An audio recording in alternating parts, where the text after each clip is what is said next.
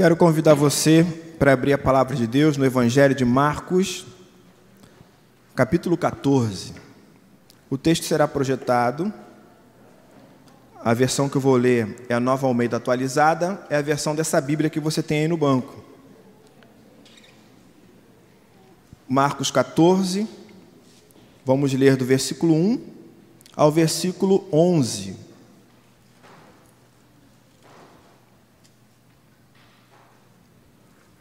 Marcos 14, de 1 a 11.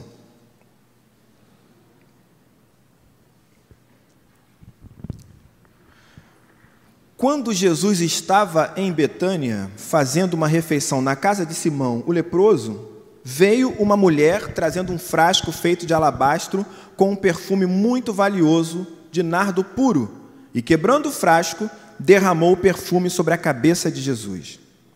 Alguns dos que estavam ali ficaram indignados e diziam entre si: Para que este desperdício de perfume? Este perfume poderia ter sido vendido por mais de 300 denários para ser dado aos pobres. E murmuravam contra ela. Mas Jesus disse: Deixe a mulher em paz, por que vocês a estão incomodando? Ela praticou uma boa ação para comigo porque os pobres estarão sempre com vocês, e quando quiserem, podem fazer-lhes o bem, mas a mim vocês nem sempre terão.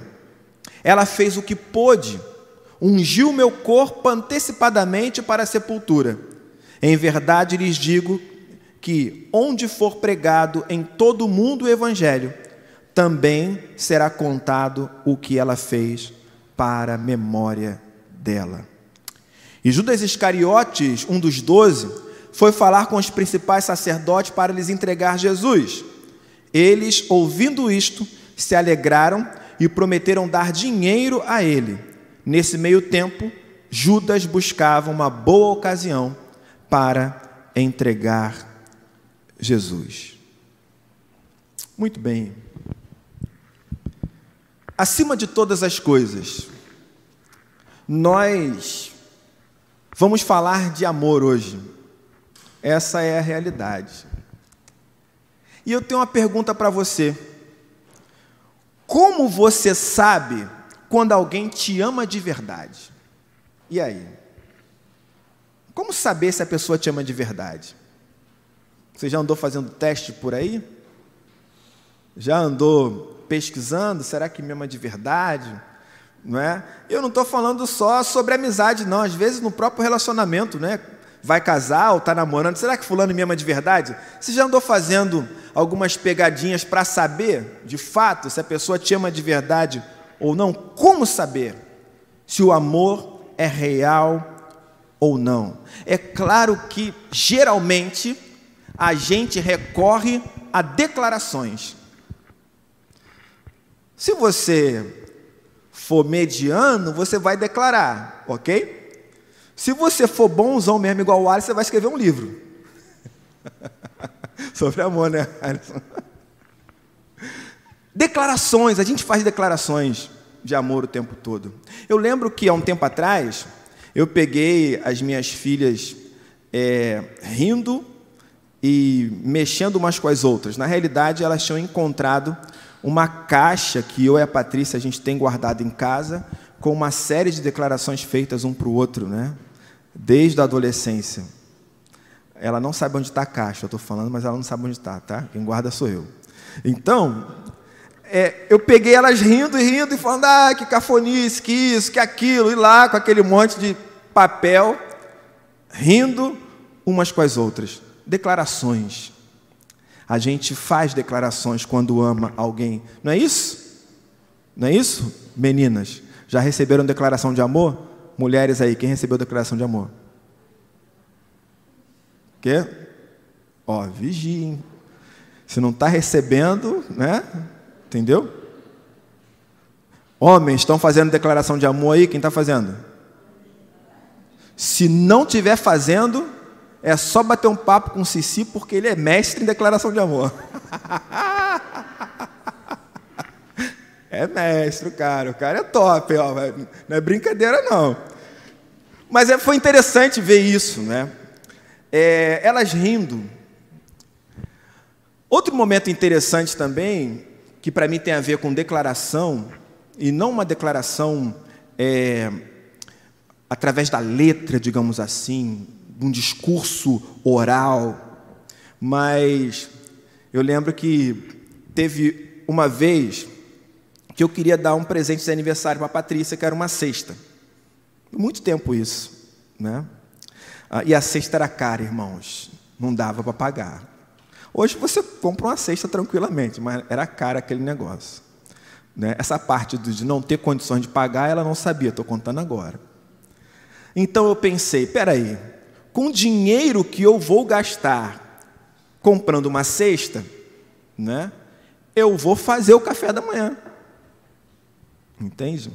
Então eu peguei aquele dinheiro, fui para o mercado à noite e comprei um montão de coisa. Né? E dei um jeito de entrar em casa sem ela perceber, com aquele monte de bolsa, enfiei debaixo da cama.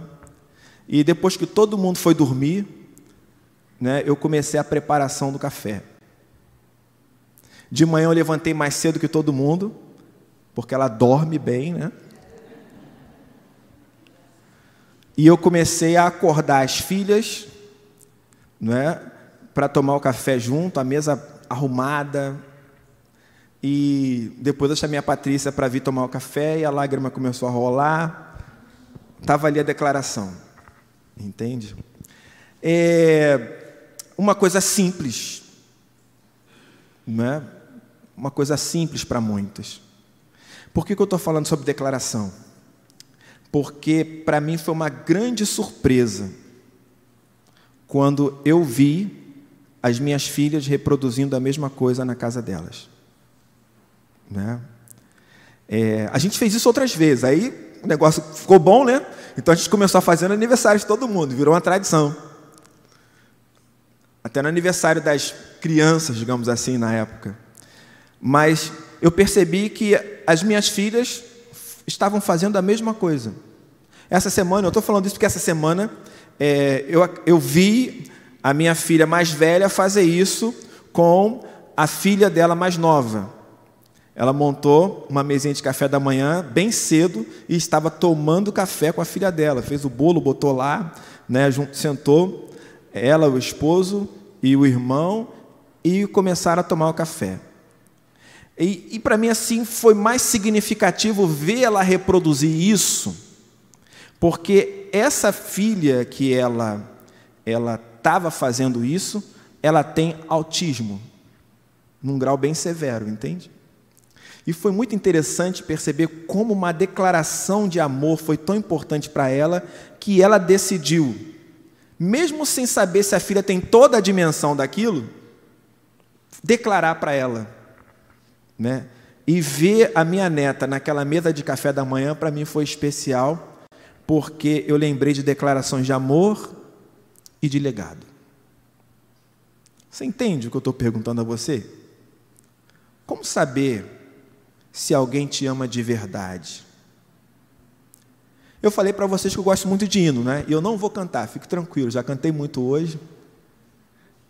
Mas olha, quando eu era criança, eu tinha um sonho de cantar no coral. Era sonho mesmo, entende assim? Era coisa assim inexplicável. Minha família não era da igreja. E não era só eu não, acho que todas as crianças da minha geração tinham um sonho de cantar no coral da igreja. Porque o coral da igreja era. Até hoje eu não conheço coral mais bonito, tá? Lá na igreja de Irajá, há muitos anos atrás, viu? É, e o meu sonho era esse, né? E o coral cantava uma música que se chamava Meu Tributo. Conhece essa música? Olha o que diz a música. Como agradecer pelo bem que tens feito a mim, que vem demonstrar quanto amor tu tens, ó Deus, por mim. As vozes de milhões de anjos não poderiam expressar a gratidão do meu pequeno ser que só pertence a ti. A Deus demos glória, que por nós tanto, tanto fez. Foi na cruz que salvou-me, seu poder restaurou-me. A Deus demos glória, que por nós tanto, tanto fez. Quero viver aqui para adorar-te, meu Senhor. E se surgir um louvor, ao Calvário seja assim. foi na cruz que salvou-me. Gente, essa, essa música é uma declaração de amor para Deus. Uma expressão da gratidão que nós temos que ter a Deus, porque amor e gratidão andam lado a lado, não é isso? Como saber se alguém te ama? Através da gratidão? Não sei. Não sei. Amar é como andar de bicicleta. Como é que você aprende? Como? Não, irmão, é depressivo demais, caindo não. Né? Eu sei que vai ter umas quedas, mas esse é depressivo. Amar é igual andar de bicicleta. Como é que você aprende? Caindo. Aí ninguém vai querer amar, né? Como é que você aprende? Amando. Como é que você aprende a andar de bicicleta? Pedalando. Às vezes caindo. Mas nem sempre, né? A gente aprende a amar amando. Não tem a ver com gratidão. Porque gratidão geralmente se relaciona com algo que alguém fez para você ou por você e que você ama para poder retribuir. Mas o amor que a Bíblia nos apresenta não se trata de retribuição. Entende? Porque pensa comigo, como disse a música, como agradecer pelo bem que tens feito a mim? Como? Como você pode retribuir a Deus o que ele fez por você? Você pode pensar assim: indo à igreja, eu digo, não será suficiente. Você pode dizer, servindo a Deus, eu digo, não será o suficiente.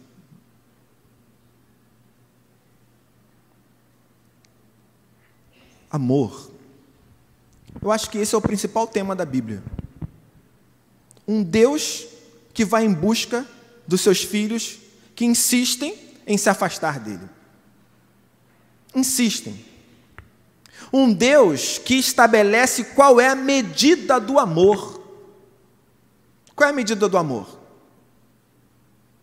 Qual é a medida do amor ao próximo, gente? Como? A si mesmo, não é isso? Aí você tem que entender o que a Bíblia chama de ódio e o que a Bíblia chama de idolatria. Porque ódio e idolatria tem a ver com a medida do amor que você deve ter ao próximo. Certo? Pensa comigo. Se você ama o próximo mais do que a você mesmo, isso se chama o que na Bíblia? Amor excessivo é idolatria. Certo? Amor acima da medida é idolatria. E tem gente que ama excessivamente não só pessoas, como também coisas. Idolatria. Se tirar as pessoas e se tirar as coisas, a vida da pessoa acaba. Por quê? Porque ela fundamentou a vida dela num relacionamento que trata o outro ou a coisa como algo que está acima de tudo, até da própria vida. Isso é idolatria. E os ídolos são mestres em sugar as nossas energias, em tirar a nossa força. Mas quando você ama alguém menos do que ama a si mesmo, sabe qual é a palavra que a Bíblia usa para isso? Ódio. Ué, pastor, mas ódio não é ausência de amor? Não é. Por que, que não é? Porque não passa pela cabeça de um judeu que recebeu como lei amar a Deus e ao próximo, deixar de amar alguém ele tinha que amar o irmão, o amigo, o estrangeiro, o inimigo. Ele tinha que amar tudo isso, era o que a lei dizia. Então, não amar estava fora do dicionário. Mas quando eu amo menos do que a mim mesmo, quando eu desejo para o outro menos do que eu desejaria para mim mesmo, a Bíblia chama isso de ódio. E aí eu volto à expressão de Jesus, né? Se você quiser vir após mim, você precisa aborrecer. Pai, irmão, irmã, aborrecer aí é odiar. Odiar, no sentido que eu estou falando, é amar menos. Você não consegue ser seguidor de Jesus se você não amar mais Jesus do que qualquer outra coisa ou pessoa. Esse é o sentido do odiar, não é para você sair brigando por aí, ainda justificando, não, porque Jesus disse que eu vou ser perseguido e tal, e trata todo mundo como inimigo, endemoniado. Não é isso. Não é isso. Né? O que Jesus está dizendo é que se você quiser ir após ele, você precisa amar menos pai, mãe, irmão, irmã e as coisas dessa vida. Isso é ódio, é aborrecimento, entende? Então, aborrecimento e ódio na Bíblia não é ausência de amor, é um amor abaixo da medida. Né? Muito bem. Nós precisamos amar a Deus acima de todas as coisas. Concorda com isso? Quem concorda com isso, levanta a mão. Nós precisamos amar a Deus acima de todas as coisas. Jesus resumiu toda a lei em dois princípios: amar a Deus de todo o coração, de toda a alma e com toda a força, e amar o próximo como amamos a nós mesmos. Ou seja, a vida se resume ao amor. Amor a Deus e amor ao próximo. Em 1 Coríntios 13, a partir do versículo 4, nós encontramos Paulo dizendo o seguinte: O amor é paciente e bondoso. O amor não arde em ciúmes, não se envaidece, não é orgulhoso, não se conduz de forma inconveniente, não busca os seus interesses, não se irrita, não se ressente do mal. O amor não se alegra com a injustiça, mas se alegra com a verdade. O amor tudo sofre, tudo crê, tudo espera, tudo suporta. O amor jamais acaba. Geralmente, quando a gente lê um texto desse, em 1 Coríntios 13, a gente aplica esse amor ao relacionamento com quem? Com o próximo, não é isso? Seja ele quem for. Está falando num casamento, está falando sobre o amor do esposo para com a esposa, da esposa para com o esposo. Está falando sobre relação entre pai e filho, é o amor sendo aplicado ao relacionamento entre pai, filho, filho e pai. Está falando sobre o seu vizinho? Então é relacionamento com pessoas que são próximas a você. Está falando da igreja, relacionamento entre irmãos. Então nós usamos esse versículo para falar sobre amor que dedicamos ao próximo. Geralmente é assim. Pois é. Mas e se nós compreendêssemos que esse tipo de amor também deve fundamentar o nosso relacionamento com Deus. Como seria? Como seria? Eu pergunto, você ama a Deus? Você diria sim. E se a gente aplicasse esse texto de Paulo, eu perguntaria: e aí, o seu amor tudo suporta? O seu amor a Deus tudo suporta? O seu amor a Deus tudo sofre, tudo espera? É esse tipo de amor que você tem? Por Deus?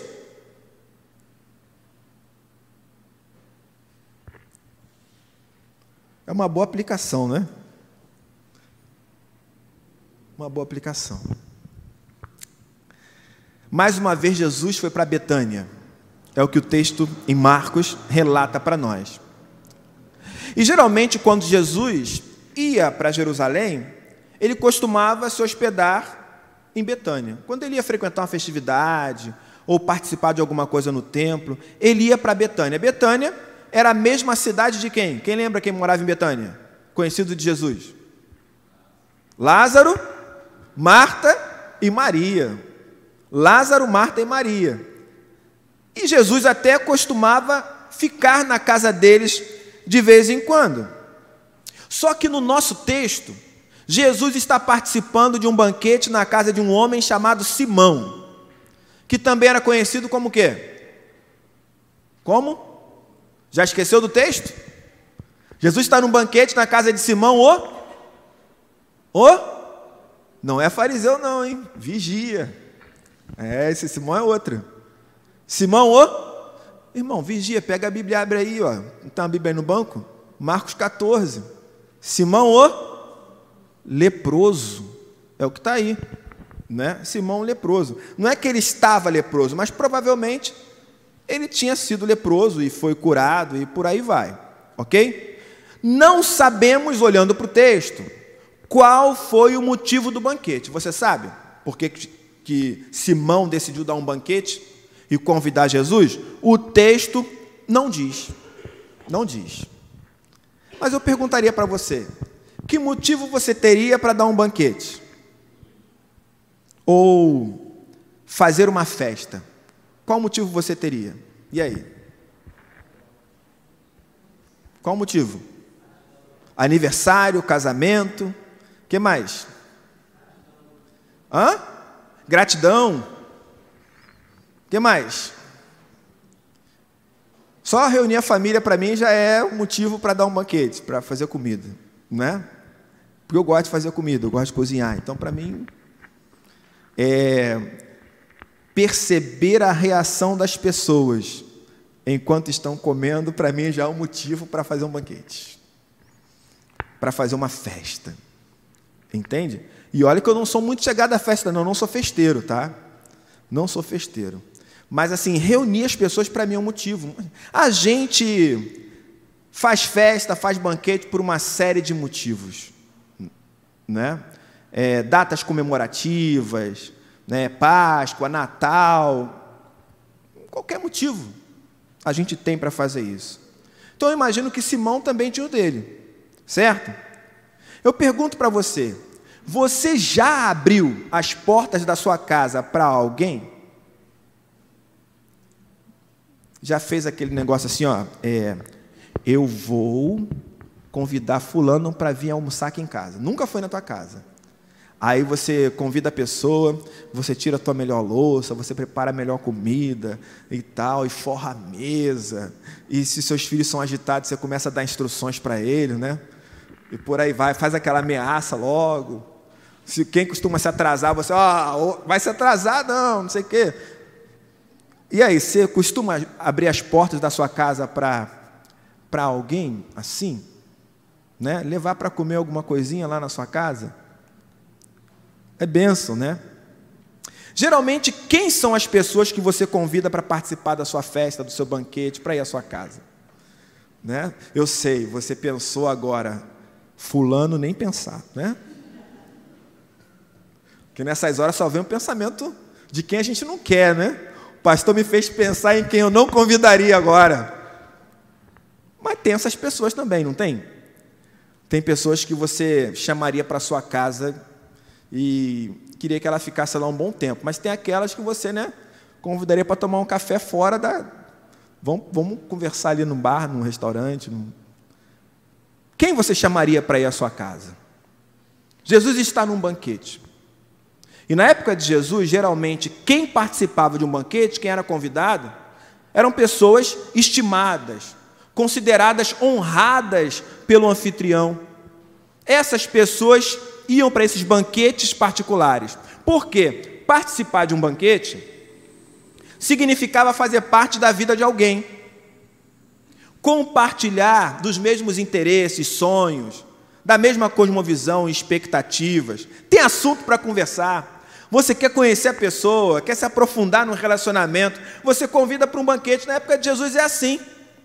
Então, as motivações para convidar alguém para um banquete seriam as mais diversas.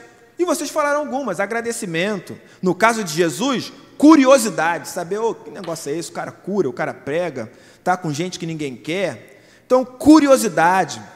Alguém que provavelmente tinha prestígio social, ele fazia isso também. Celebravam acordos e alianças também durante os jantares, né? Graças a Deus isso não acontece mais, mas é, é no passado, não muito distante, os pais acordavam o casamento das filhas nos banquetes, né? E a filha só ia saber depois. Entende? Casamento arranjado, né? Mas, fundamentalmente, um banquete era uma oportunidade de investir e estreitar relacionamentos. Investir e estreitar relacionamentos. É... Eu gosto de queijo, tá? Se você quiser estreitar relacionamento, pode me dar um queijo ou me convidar para comer um. Tá bom? O André, a Zilma também. A Zilma já virou lá e falou: também quero. é, irmão. Comer um queijo, né? É bom. Então, Simão é um anfitrião. Mas a gente olha para o texto, vamos ser franco. A gente lembra de Simão mesmo? Eu perguntei Simão quem e você não estava lembrando, né? Quem rouba a cena do jantar é uma mulher. O ponto-chave no texto aqui é uma pessoa que entra em cena e ela rouba todas as atenções. Simão não é o personagem principal, mas uma das convidadas para o banquete. Quem seria essa mulher que roubou a cena? Nós encontramos a mesma narrativa lá em Mateus 26, de 6 a 13, e em João 12, de 1 a 8, com algumas diferenças. Por exemplo, Mateus 26, nós vemos que Mateus, inexplicavelmente, porque ele gostava de números, ele não especifica o valor financeiro do perfume. Mateus não fala quanto valia o perfume. Ele apenas diz o seguinte: ó, esse perfume poderia ser vendido por muito dinheiro para ajudar os pobres. Né? Mateus também pega essa crítica à ação da mulher, que Marcos não define muito bem, e joga no colo dos discípulos. Marcos fala algumas pessoas, Mateus diz: os discípulos fizeram isso. Os discípulos que desaprovaram a atitude daquela mulher. O que foi que a mulher fez mesmo? Quem lembra? O que, que a mulher fez? Pegou um perfume caro, né? E ungiu a cabeça de Jesus no meio do jantar. Tranquilo? No meio do jantar. Para quem já quebrou um vidro de perfume em casa, sabe exatamente o efeito que essa mulher trouxe para o jantar. Certo? Tranquilo? João, por sua vez, ele vai informar que Marta servia a mesa, Lázaro estava sentado junto com os convidados, e Maria foi a mulher que ungiu Jesus. É isso que João vai dizer. João dá nome. Foi Maria, essa mulher, que ungiu Jesus. Só que ele faz mais do que isso. Lá em João 12, João afirma o seguinte: que ela ungiu os pés de Jesus e enxugou os pés com seus cabelos. Não confunda a mulher de uma outra pregação que eu trouxe aqui, né? Que estava na casa de Simão, o fariseu. Esse aqui é Simão leproso. Tá certo? É outro Simão. Simão era o nome comum, né? Então ela faz isso e acaba perfumando toda a casa. Ela acaba com o jantar. E aí João, ele pega a crítica e joga no colo de Judas. E ele diz que quem fez a crítica à atitude da mulher foi Judas. Foi Judas, segundo João, que deu valor. 300 denários. Não é? Mateus diz mais de 300. João diz 300 denários. E João diz: ele não disse isso porque estava preocupado com os pobres, ele disse isso porque era ladrão. Então a figura central da narrativa em João não é Simão e nem a mulher. É quem? É Judas. São perspectivas diferentes do mesmo fato. Ok? Mas o fato é o seguinte: eu me pergunto por que Maria enxugou os pés de Jesus, como João está relatando aqui, em João 12, com seus cabelos. Alguém tem noção? Por que enxugar com os cabelos? Quem tem cabelo comprido aí? Você não tem cabelo comprido, você não tem noção do cabelo da mulher na época de Jesus. A mulher não cortava o cabelo. Entende? Quando ela não cortava o cabelo? Nunca, o cabelo crescia. Entende? É... Você lembra quando Paulo disse aos Coríntios que a mulher não devia cortar o cabelo? Lembra disso? E teve gente que pegou essa frase, não pode cortar o cabelo, e disse que a mulher não pode cortar porque o cabelo, é, sei lá, como é que falam? Sei lá, como se fosse é o véu, a honra da mulher. E já teve gente também dando testemunho, dizendo que a pessoa chegou no céu e, e, e teve, recebeu uma caixinha e dentro da caixa estavam os cabelos que ela cortou. Gente, isso aí é outra pegada, né? não é aqui. É, mas assim, não se cortava o cabelo, porque mulheres que andavam com a cabeça rapada ou com o cabelo curto eram as prostitutas. Então, quando Paulo diz para não cortar o cabelo, é para que as mulheres não as mulheres da igreja não fossem confundidas com as sacerdotisas que se prostituíam no templo de Afrodite. Está surgindo uma nova comunidade na cidade, cristã, certo? E o pessoal, os homens da cidade, estavam acostumados a cultuar como? Ia lá no templo e tinha relação sexual com a mulher. Aí surgiu uma nova comunidade. Esses homens estão se convertendo. Qual é o culto que eles conhecem? Ir lá e ter relação sexual com as mulheres do templo. Então Paulo diz: aqui é diferente, não corta o cabelo. Para não ser confundida. Essa é a ideia de Paulo. Né? Não é estabelecer uma doutrina que mulher crente não pode cortar o cabelo. Certo? Mas assim, cabelo era grande, isso que eu quero dizer. Por que, que Maria enxuga os pés de Jesus com os seus cabelos, conforme disse ali João? Marcos diz que ela unge a cabeça, João completa, pés também. Né? É, por quê? Pensa nos pés, para começar. Né? É, onde Jesus vivia não era asfaltado, estava muito longe disso. Não existia sapato fechado. O pessoal usava sandália. E não era uma sandália, sabe, bem é, estruturada como vocês conhecem, não. Entende? E aí as pessoas andavam o dia inteiro na rua. Como é que ficava o pé? Ontem eu fui varrer o meu quintal, estava de sandália, né? E a sola do meu pé ficou preta. Você imagina andar o dia inteiro. As pessoas não entravam com as sandálias em casa, elas deixavam as sandálias na porta. Entravam descalças. Né? Então você imagina como deveria estar o pé de Jesus. Porque o normal era o seguinte: o normal era você chegou em casa, alguém vai lá e providencia água, você lava os pés, lava as mãos, para você se sentar à mesa. Não é esse o caso aqui. Não é esse o caso aqui. Né? Então, os pés de Jesus provavelmente estavam bem pretinho, mais preto que eu. Né? Eles estão na casa do leproso. Alguém conhecido como leproso. Se era conhecido como leproso, a casa dele durante um tempo foi um lugar impuro. Quem está lá? Maria. Maria derrama um perfume, um bálsamo sobre Jesus, começa a fazer a conexão com aqueles pés sujos e limpar E ela também agora pega os cabelos dela e esfrega nos pés. O que queria acontecer? Hein?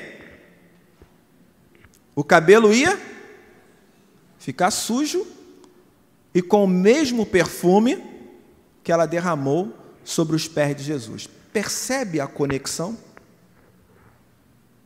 Eu perguntei: como você saberia que alguém te ama de verdade?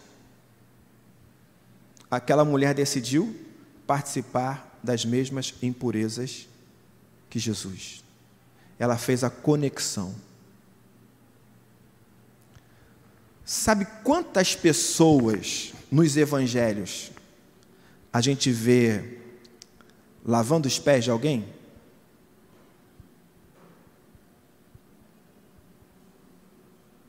Três. Jesus uma mulher que a gente não sabe o nome na casa de Simão fariseu e essa mulher. Mais ninguém. O que é interessante é que no Evangelho de João, essa situação acontece depois de Jesus ter lavado os pés do discípulo. Ou seja, essa mulher em João, ela faz a conexão com Jesus. Ela entende o que Jesus diz. Vocês devem lavar os pés uns dos outros. O discípulo não é maior que seu mestre. Você entende isso? Eu acho que ela entendeu. Então perceba, essa narrativa de Marcos, que fala sobre dinheiro, na realidade é uma narrativa sobre relacionamento. O dinheiro é o que menos importa. Relacionamento. O banquete era um relacionamento, estreitava relacionamentos.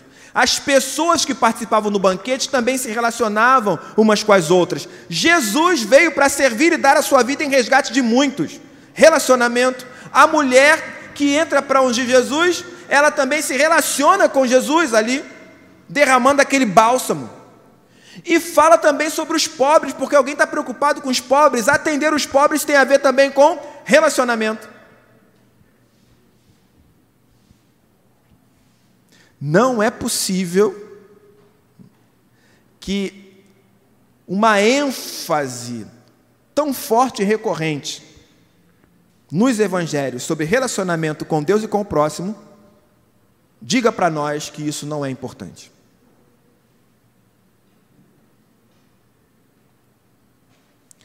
O nosso texto em Marcos diz que ela poderia ter vendido o perfume por mais de 300 denários, certo? 300 denários. Vamos ver se você aprendeu a lição da semana passada. Denário era uma moeda romana, muito bem. Tirou quase 10 agora. Denário era uma moeda romana. Um denário equivalia a um dia de trabalho. Um denário equivalia a um dia de trabalho. O que eu poderia comprar com 200 denários? Quem lembra? Hã? Mais o quê? Pão para a multidão, é isso? Quantas pessoas? Cinco mil. Um pão completo? Um pedaço para cada um. Então, com 200 denários, eu compraria um pedaço de pão para 5 mil pessoas, né? Cada uma ia receber um pedaço, certo? O texto aqui está dizendo que o perfume dela poderia ser vendido por mais de 300 denários, ou seja, para você entender o valor do perfume, ela conseguiria alimentar com pão 5 mil pessoas com aquele perfume.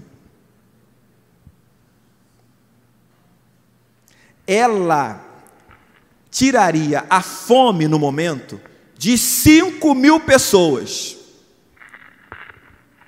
Percebeu? Segundo a narrativa de Marcos. Esse é o valor do perfume. Mas ela decidiu fazer o quê? Ungir Jesus.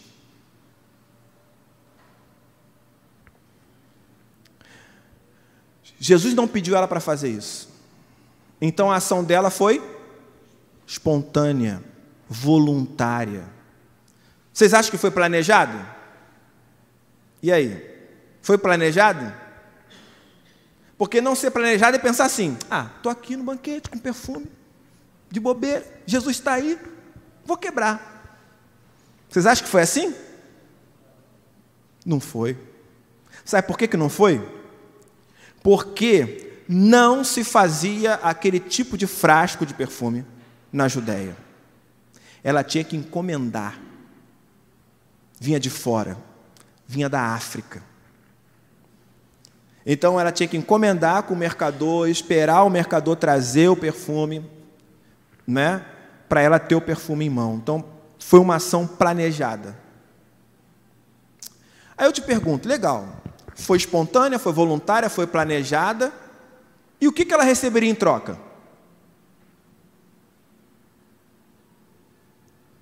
E aí? O que ela ia receber em troca?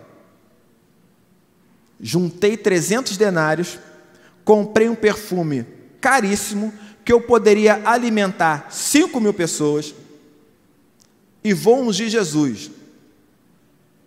O que ela ia receber em troca? Porque além de não ser feito na Judéia, aquele frasco, você quebrava ele e usava de uma vez. Esse negócio de tampinha para guardar para o futuro, não. Quebrou, usou, acabou. Eu fiquei pensando nisso. O que, que essa mulher iria receber em troca? Eu acho que ela não esperava nada. Sabe por quê? Porque ela sabia exatamente quem era Jesus. Quem era Jesus? Carpinteiro, né? Edinho já falou. Ela está quebrando um frasco na cabeça de um carpinteiro, de Nazaré. Mais do que isso, um andarilho. Porque Jesus era andarilho, não era? Era não? O que, que você definiria como andarilho? Alguém que fica caminhando? Sim, mas alguém que não tem moradia certa. E Jesus diz isso: as raposas têm seus covis, as aves têm seu ninho, mas o filho do homem não tem onde reclinar a cabeça. Jesus vivia andando, não tinha parada certa, não tem casa certa um andarilho. Mais ainda que os evangelhos falam sobre Jesus, ele sobrevivia da generosidade de outras pessoas. Lembra disso? João diz que tinham mulheres de má fama, que tinham uma fama anteriormente, e que sustentavam Jesus com os seus pertences. Então Jesus não tem dinheiro guardado. Não tem dinheiro guardado, é carpinteiro, de Nazaré, não tem casa, é andarilho, certo? Sobrevive da generosidade das outras pessoas, mas ele também é o Messias, ela acredita nisso. Então, o que ela receberia em troca?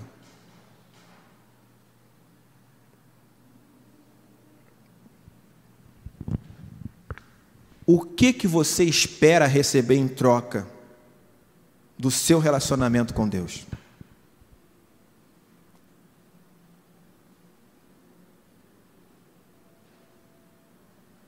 Saúde? Ou como diz a música lá do Natal, né, antiga?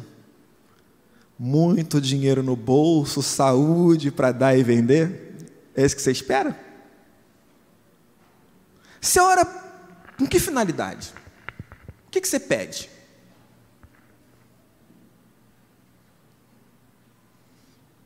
Está pedindo o que ultimamente?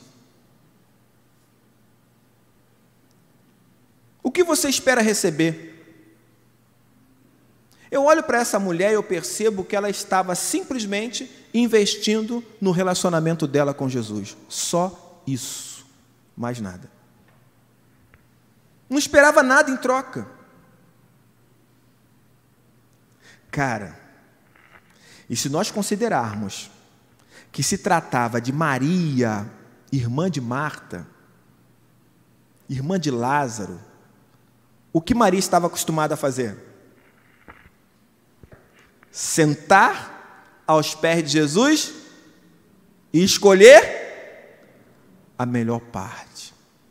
A melhor parte era o que? O relacionamento. Para receber o que em troca? Só estar com ele na sala já é o suficiente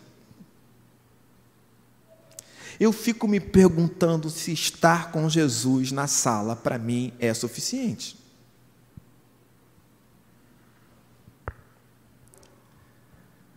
E se ele não tivesse nada para me dar? Nós lemos o Salmo 103 e eu falei um monte de coisa que Deus fez, motivos que você tem para louvar. E se Deus não tivesse feito nada disso, você ainda se relacionaria com Ele?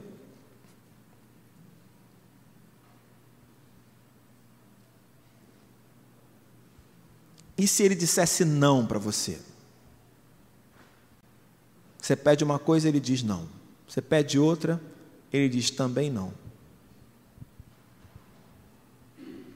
Aí você pergunta, mas por que não? Eu preciso. E ele diz, não. Mas eu quero entender isso. Não vou explicar. E se fosse assim? Você continuaria se relacionando com ele? Investindo nesse relacionamento? A palavra de Jesus sobre a ação da mulher é espetacular. Ele diz assim: Em verdade lhes digo, versículo 9, que onde for pregado em todo o mundo o evangelho, também será contado o que ela fez para a memória dela. Será contado o que ela fez para a memória dela. O que ela fez? Fala para mim o que ela fez. Hã? ungiu Jesus. Concretamente, ela ungiu Jesus, mas simbolicamente, ela insere Jesus no contexto que o povo judeu chamava de Shema Israel. Ouve Israel. Ela pega a relação dela com Jesus e traz para esse nível. Sabe o que diz o Shema Israel? Sabe o que diz o ouve Israel em Deuteronômio 6,4? Escute Israel, o Senhor nosso Deus é o único Senhor. Portanto, ame o Senhor seu Deus de todo o seu coração, de toda a sua alma e com toda a sua força. Você quer saber o que essa mulher fez? Ela não quebrou um frasco simplesmente. Ela estava dizendo com a atitude dela: Eu te amo com toda a minha força, com todo o meu entendimento, com toda a minha alma, com todo o meu coração. Não precisa me dar nada. Ela só queria expressar esse amor. É por isso que eu digo para você: o amor que nós devemos ter a Deus tem que estar acima de todas as coisas. O relacionamento com Ele precisa ocupar o primeiro lugar.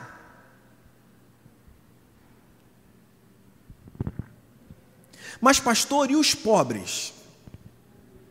E os necessitados?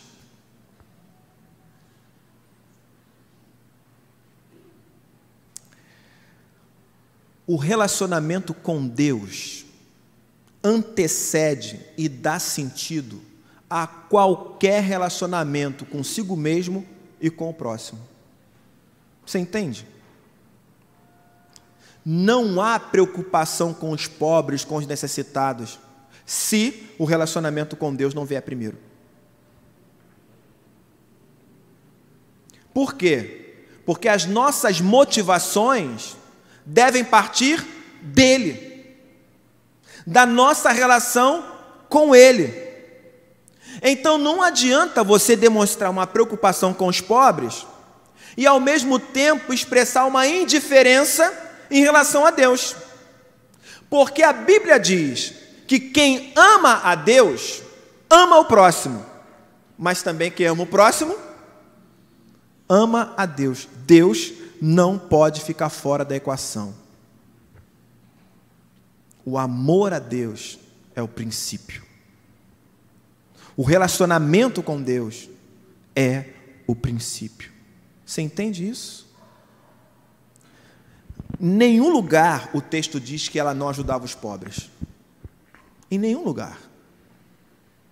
O texto mostra que ela decidiu investir primeiro no relacionamento com Deus.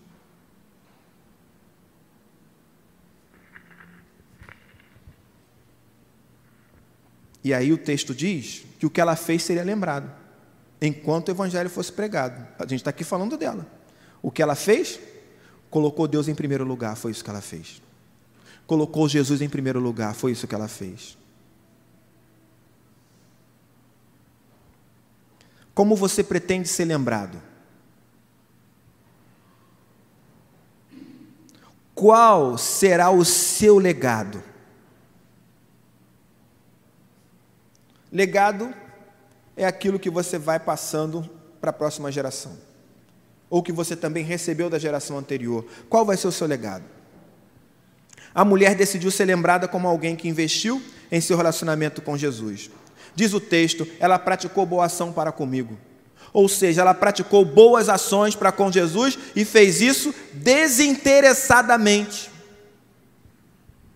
Você me dá nada, não pede nada, só chega lá, quebra o frasco, unge Jesus. E segundo João, derrama o frasco também nos pés e vai enxugando com os cabelos e vai limpando os pés de Jesus e se tornando um com ele ali naquela sujeira do pé, no, no cheiro, em tudo, demonstrando uma conexão a partir do relacionamento.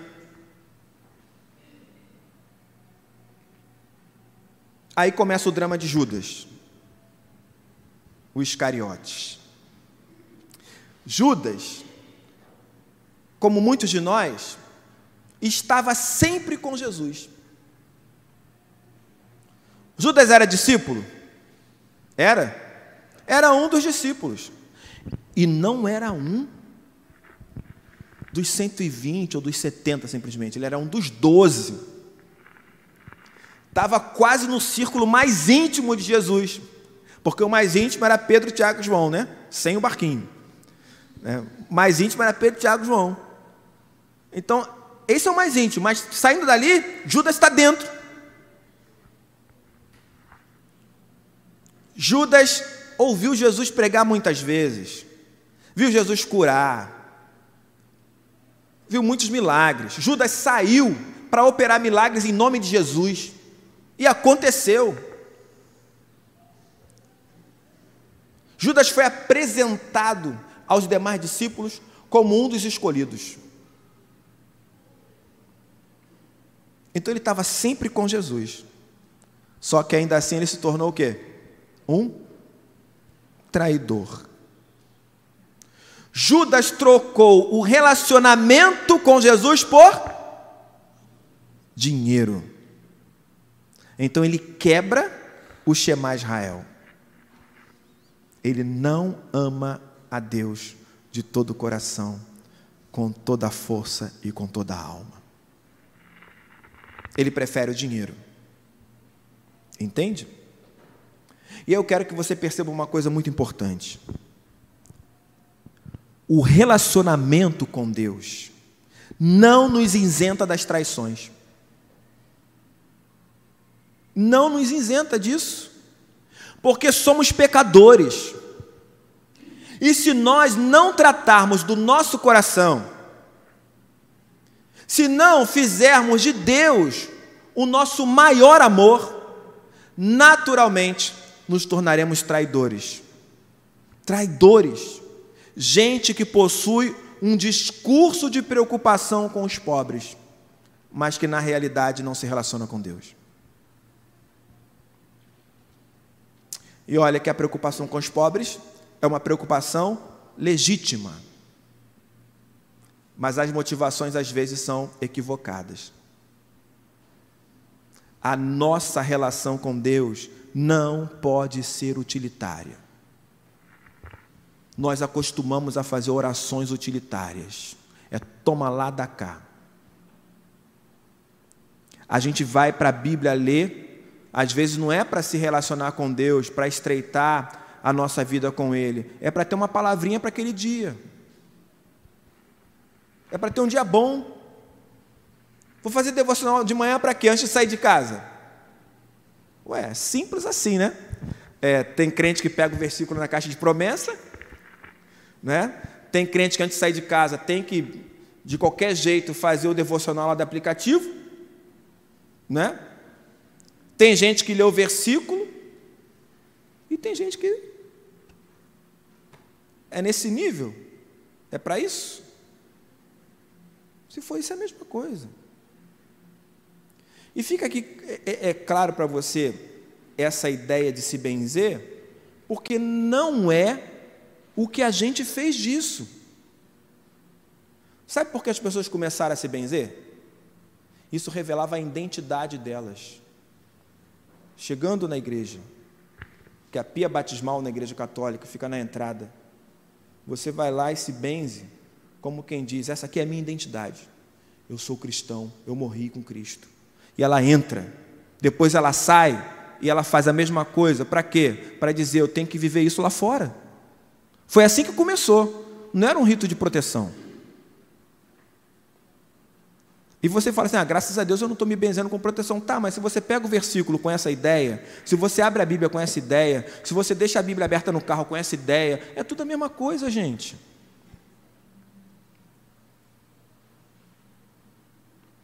Isso é se relacionar com Deus de forma utilitária, entende? Entende? Você pode não se benzer e ficar julgando quem faz, que é católico e tal, mas às vezes o cara está com uma identidade ali cristã mais firme que a tua. Você entende?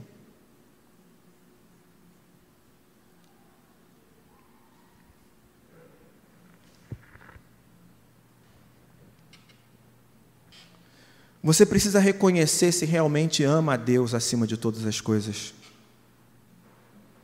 E as coisas são substantivas. Elas possuem nome. Nome. A mulher amou mais a Jesus. Judas, as moedas. Ou a visão messiânica particular que ele tinha de Jesus, que Jesus não corresponde. E você, ama mais quem? Ou o quê? O que, que você não poderia perder? A sua vida deixaria de ter sentido. É, se você é como eu, já passou alguns nomes na tua mente. Se toda vez que eu falo isso, que eu verbalizo isso, um nome passa na minha mente, automaticamente o Espírito Santo diz: Eita, não estou no primeiro lugar, não, né?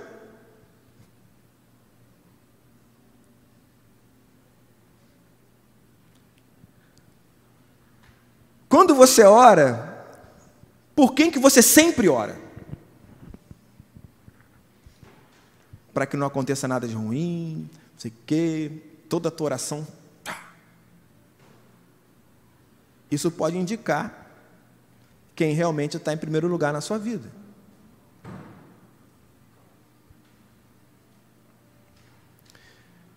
Então pensa nisso.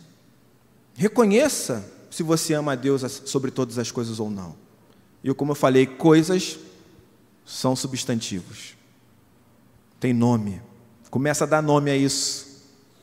E começa a pedir a Deus que ajude você a quebrar seus ídolos os ídolos do coração, entende? Pastor, eu lembrei do nome agora, eu lembrei do que realmente Deus não está acima de todas as coisas, estou desesperado, vou sair da igreja aqui agora, não sei o que fazer da minha vida e tal, sou um pecador miserável, sem vergonha, digo que sirvo e não sirvo, minha oração é utilitária e tal. Irmão, para de desespero, ok? E se lembra de uma coisa. O relacionamento com Deus não te afasta da mesa, ainda que você seja um traidor. Vai continuar lendo, continue lendo Marcos 14, que você vai ver que Judas foi lá, vendeu o relacionamento dele com Jesus, e Jesus tirou ele da mesa? Não.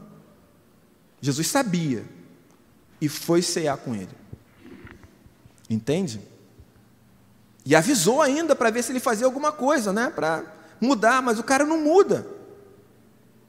Então o relacionamento com Deus não te afaste da mesa, ainda que você seja um traidor. Ao invés disso, ele vai te dar uma oportunidade para confissão e comunhão. Um de vós vai me trair. Judas poderia ter confessado, ele não fez. Jesus sabia que era ele, mas comeu a última ceia com ele. Olha, tem, tem noção? Quando Jesus ele vai falar sobre ceia, ele diz: Tenho desejado ansiosamente comer convosco esta Páscoa. No momento que Jesus mais queria estar com os discípulos, ele poderia ter dito: Agora não, sai. Mas não, ele senta com Judas à mesa e participa da ceia com ele.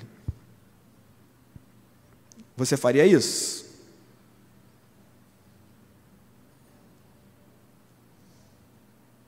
Você participaria de um banquete com alguém que te suga? Que é traíra? Participaria? Quem participaria? Convidaria um traíra para o banquete? Levanta a mão. É... Vou até deixar minha errada também. Tem noção que o problema não é você não convidar um traíra. O problema é você nunca se colocar na condição de traíra quando se relaciona com Deus. Porque quando se refere a você, você acha que Deus precisa fazer isso e fazer aquilo. Mas você é um traíra, como qualquer outro. Eu sou um traíra como qualquer outro. Então, qual deveria ser a minha ação em relação ao próximo? A mesma ação que Deus tem comigo. Mas o cara não merece. Ótimo, eu mereço? Você merece? Quem se considera merecedor do amor de Deus aí? Levanta a mão. Não? Ninguém? Quem se considera merecedor da melhor coisa que você já recebeu na vida aí? Deus te deu. Levanta a mão. Ninguém? Agora ninguém levanta a mão, né? Ninguém se considera merecedor? Se você não se considera merecedor, Deus te deu pela graça. Sem você merecer. Então, é assim que você deve tratar o seu próximo. Simples assim. Foi assim que Jesus tratou Judas. Percebe? Aí você vai ter a mesma sensação que eu sinto ao olhar para essa história. Quero meter o pé. Dá vontade de fugir. Dá vontade de negar o meu relacionamento com Deus. Continua lendo o texto de Marcos. Alguém fez isso? Negou o relacionamento com Jesus? Alguém fez? Continua lendo, você vai ver Pedro fazendo isso logo em seguida, depois de ter comido com Jesus, de ter ouvido Jesus alertar ele. Ele faz isso. Mas ainda assim Jesus permaneceu ao lado dele. Então, cara, você pode ter vontade de correr, pode falar essa palavra é profunda demais, é pesada demais para mim, nunca vou conseguir chegar e tal, vou meter o pé. Ele vai continuar do teu lado porque a essência dele não muda. Ele vai continuar sendo amoroso, gracioso, benigno, misericordioso, vai continuar do seu lado, entende? É isso. Você pode até não querer participar do sofrimento dele, mas ele vai continuar amando você desinteressadamente, porque Deus ama você desinteressadamente. Você crê nisso, que ele ama você desinteressadamente? O que você poderia dar em troca a Ele? Fala para mim. O que você poderia dar a Deus que Ele já não tem? Diz. Um amor? Um perfume?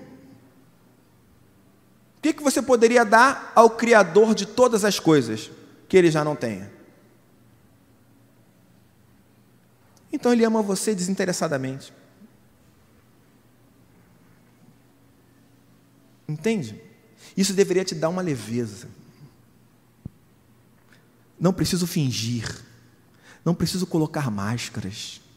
Não preciso. Ele já me ama. Não preciso fingir que estou alegre quando eu estou triste, porque Ele já me ama.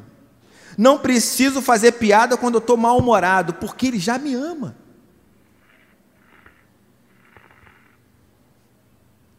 Então, eu diria, a mulher fez com Jesus o que Jesus costumava fazer com todas as pessoas. Ela simplesmente serviu e doou a sua vida. Era isso que Jesus fazia. Entende? A vida se resume no amor. Então, ouve bem o que eu vou te dizer agora. Para fechar aqui. Ame o Senhor de todo o coração.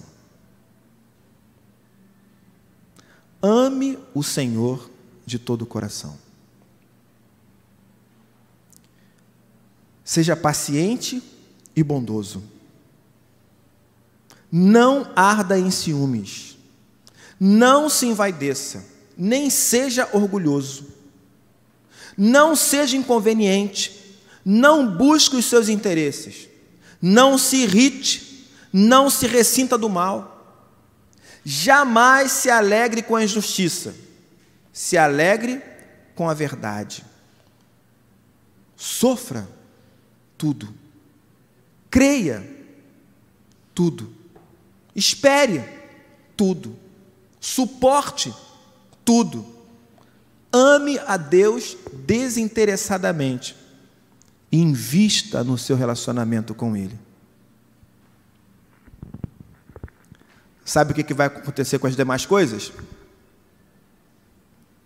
O que acontece? Serão acrescentadas. É isso. Ali estava uma mulher que colocou o reino de Deus em primeiro lugar. E o resultado, a gente está contando a história dela até hoje. Legado. Certo? Feche seus olhos.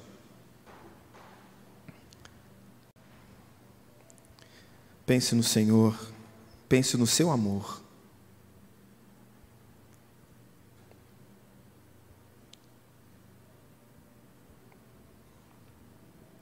Reconheça se você realmente ama a Deus acima de todas as coisas ou não. Se a sua resposta for não, confesse o seu pecado.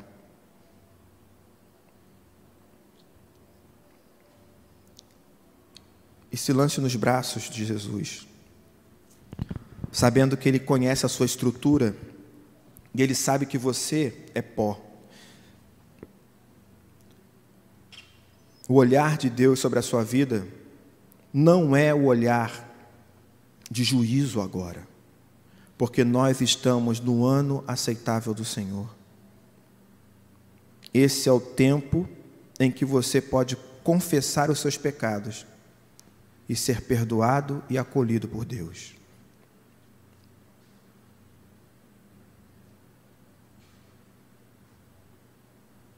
Fale com Ele, Senhor, eu quero te amar acima de todas as coisas. Me ajude a fazer isso. Peça ao Espírito Santo que venha sobre você e te ajude. Mude você todos os dias.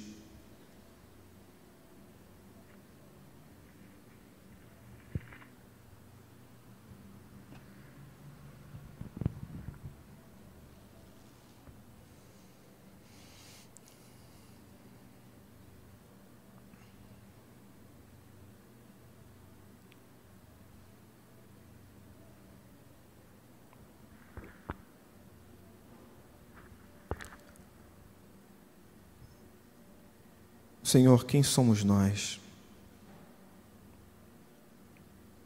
Nós somos frágeis, inconstantes, miseráveis, traidores, às vezes atrevidos, voluntariamente, intencionalmente, às vezes ignoramos certas coisas. A nossa natureza pecaminosa fala forte ainda em nossa alma mas o teu amor fala muito mais. O que o teu filho Jesus fez por nós fala muito mais. Então, Senhor, perdoa os nossos pecados e nos abrace, nos acolha, nos ajude a lidar com a gente mesmo.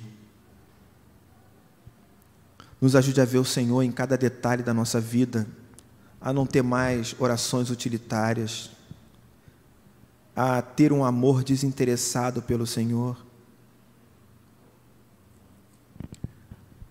O nosso coração é frágil e nós não queremos perdas, porque na realidade temos medo das perdas. Temos medo do que essas perdas podem causar para o nosso coração, para as nossas emoções nos ajude a nos livrar do medo, nos ajude a desfazer os laços que temos com os ídolos que construímos em nosso coração. Queremos servir só ao Senhor. amar o Senhor acima de qualquer coisa, para que as pessoas que nos cercam possam também experimentar esse amor. Queremos ser lembrados como homens e mulheres que investem no relacionamento com o Senhor, que realmente são seus amigos, como teu filho Jesus disse. Vem Espírito Santo sobre nós e conforta o nosso coração. Enche-nos da tua presença. Enche-nos com os dons espirituais, para que a gente, cheio do teu poder, da tua unção, possa realmente realizar a tua obra e expressar o teu amor aonde quer que a gente esteja, edificando vidas. Faz isso em nós, Espírito Santo, e nos abençoe. Em nome de Jesus. Amém. Muito bem.